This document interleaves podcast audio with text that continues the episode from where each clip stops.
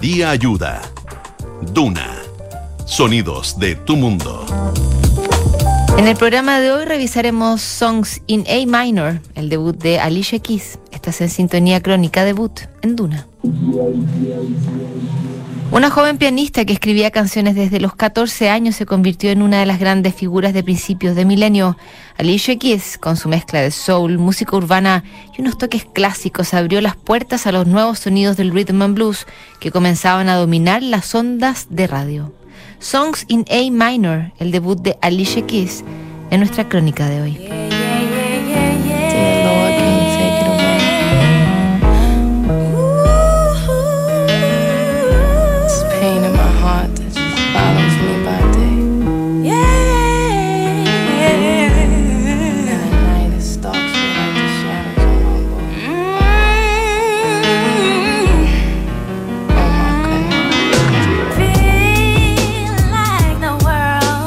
El ataque a las Torres Gemelas de Nueva York el 11 de septiembre de 2001 marcaría el verdadero inicio del milenio. Esa catástrofe configuraría buena parte de la sociedad, la política y la economía de los siguientes años, además de traer una guerra casi eterna para Estados Unidos. Ese año Apple lanza el software iTunes que permite organizar y operar archivos de música y video. Una vez que los usuarios lograron manejar el programa, Apple lanzó la tienda digital de iTunes que terminaría por cambiar el negocio de la música tal como lo conocíamos. En junio de 2001, la joven Alicia Keys lanza su álbum debut, Songs in A Minor.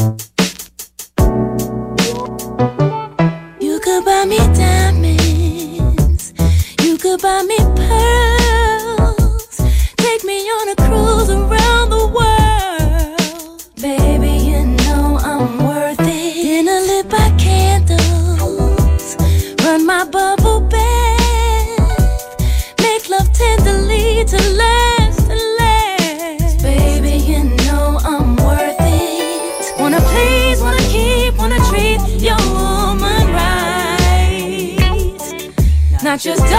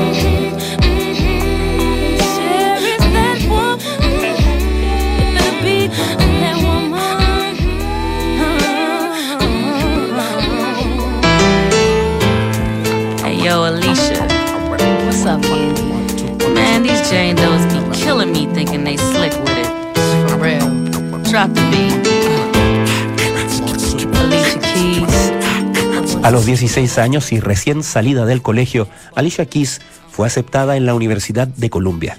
Con estudios clásicos de piano, Alicia había comenzado a escribir canciones a los 14 años y ya planeaba una carrera musical cuando entró a la prestigiosa Universidad Norteamericana.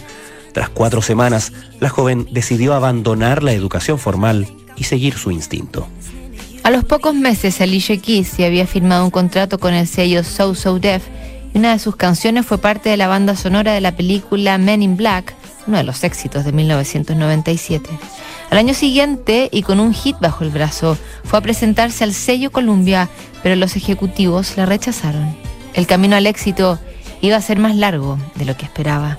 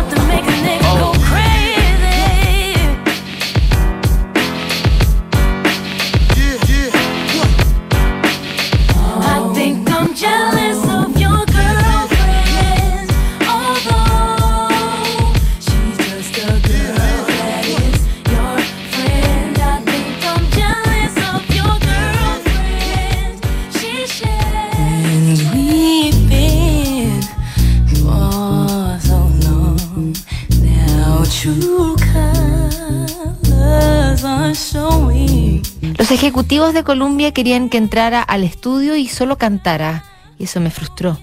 Alicia Keys no deseaba ser solo una cantante, ella exigía control de su trabajo en la composición, producción e interpretación. Con esa seguridad se presentó donde el ejecutivo Clive Davis, descubridor de Whitney Houston y figura clave en el mercado discográfico. Clive Davis quedó conmovido con la actuación de Alicia. Su talento era especial y único. Acto seguido la contrató en su nuevo sello Arista Records, que al poco tiempo dejaría de existir. El mismo ejecutivo creó J Records, un proyecto de música actual que tendría a Alicia Keys como uno de sus artistas principales. Oh, oh, oh,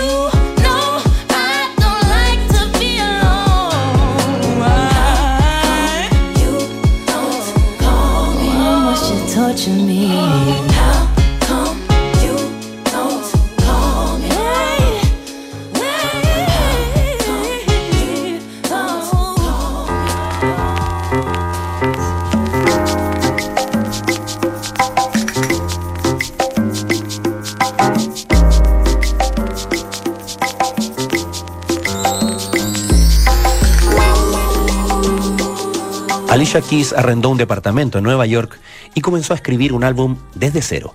Pero su ingreso al recién creado J Records fue la verdadera educación que ella necesitaba. El acceso a los ejecutivos, productores e ingenieros del sello le permitió esbozar un grupo de canciones que unía todas las tendencias de la música que ella consideraba sus favoritas. Este álbum fue una fusión de mi entrenamiento clásico mezclado con lo que yo nací escuchando. Todas esas experiencias a las que he sido expuesta en mi vida se reflejaron en el disco. Tras escribir 32 canciones y empezar a escoger las muestras finales, Alicia decidió que el título del disco sería Soul Stories in A Minor, pero los ejecutivos consideraron que ese nombre perjudicaría la difusión en radios que no fueran de música urbana o negra. Necesitaban que Alicia Keys fuera una crossover.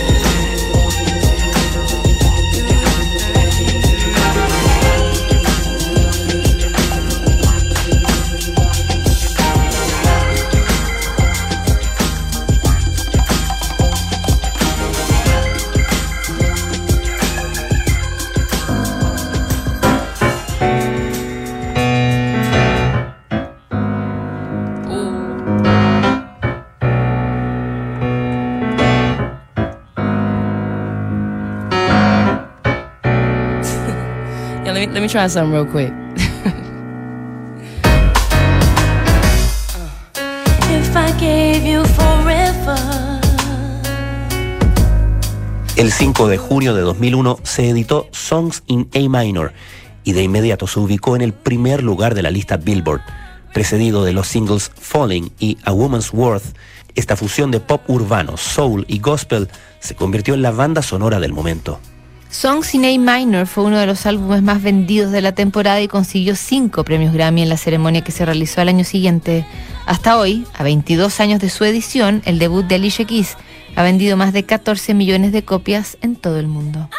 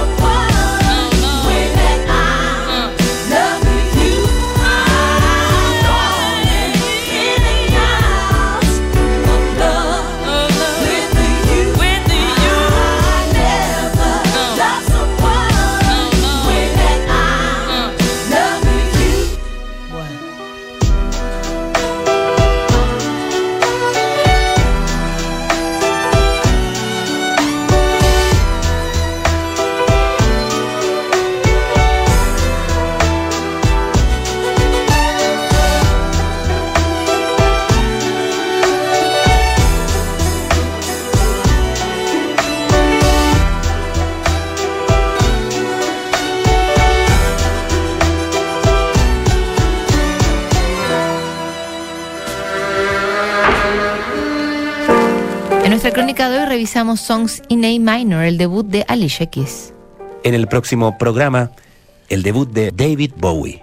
No te lo pierdas. ¿Sabías que puedes comprar de forma anticipada los servicios funerarios de María Ayuda? Entrégale a tu familia la tranquilidad que necesitan y estarás apoyando a cientos de niños de la Fundación María Ayuda. Convierte el dolor en un acto de amor. Siguen aquí los sonidos de tu mundo. Estás en Duna 89.7.